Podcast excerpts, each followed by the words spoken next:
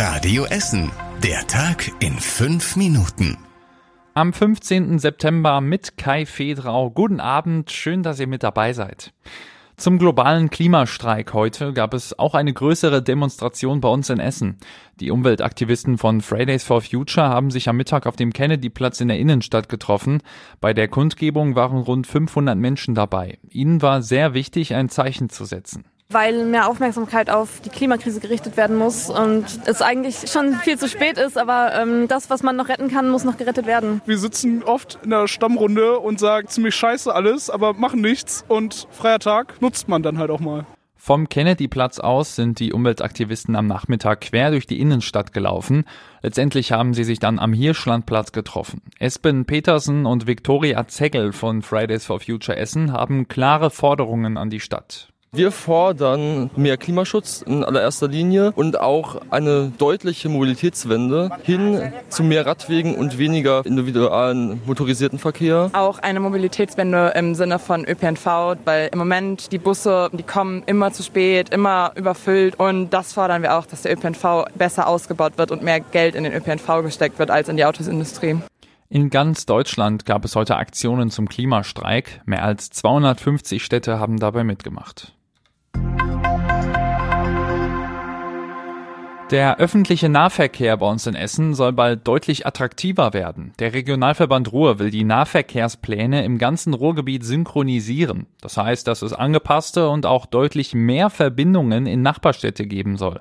Durch bessere städteübergreifende Verbindungen sollen bald mehr Menschen auf Busse und Bahnen umsteigen.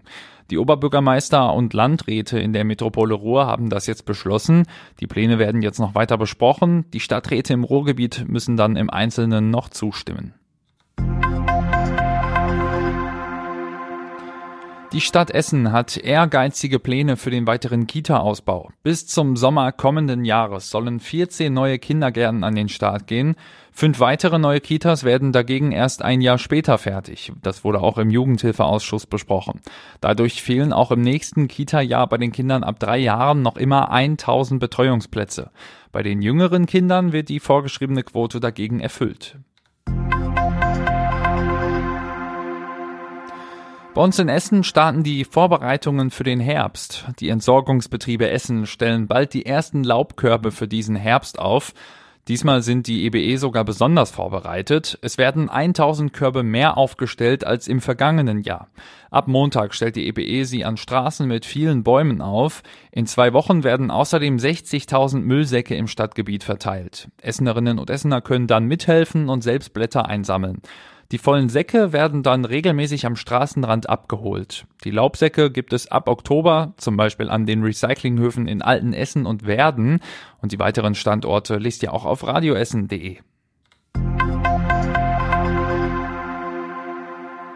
Im neuen Mickey Maus Magazin gibt es ab heute einen Stargast aus Essen zu sehen. Der Sternekoch Nelson Müller spielt dabei in einer Geschichte mit und ist als Koch Nelson Knüller zu sehen. Für ihn ist das eine große Ehre, hat er uns erzählt. Ja, in Entenhausen, da koche ich ja in Dagoberts Restaurant die köstliche Karotte. Und natürlich gibt's da was Vegetarisches. Es gibt einmal eine Avocado-Pfanne und äh, im Heft gibt es noch eine grüne Grütze. Passend zu Entenhausen. Nelson Müller ist damit schon der zweite Essener, der in Entenhausen zu Gast ist. Auch Atze Schröder, der ja zumindest als Figur in Krei zu Hause ist, hat auch schon mal eine Gastrolle gehabt.